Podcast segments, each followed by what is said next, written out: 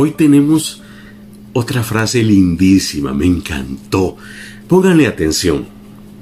La vida es corta. Sonríele a quien llora. Ignora a quien te critica.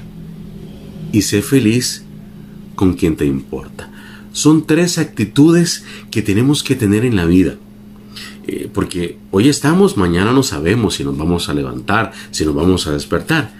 Eh, hay que ser empático, hay que ponerse en los zapatos de la otra persona. A veces nos encontramos con una persona que está triste y entonces lo criticamos. Dice, usted solo amargado vive, usted solo triste vive. No, antes que nada, sonríale. Una sonrisa no cuesta nada e ilumina una vida. Dele una palmadita en la espalda y dígale Dios te bendiga.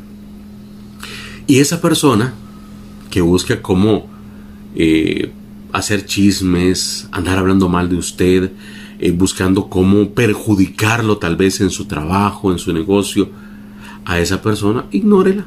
Mi abuelita decía, al bagazo poco caso y a la basura un escobazo.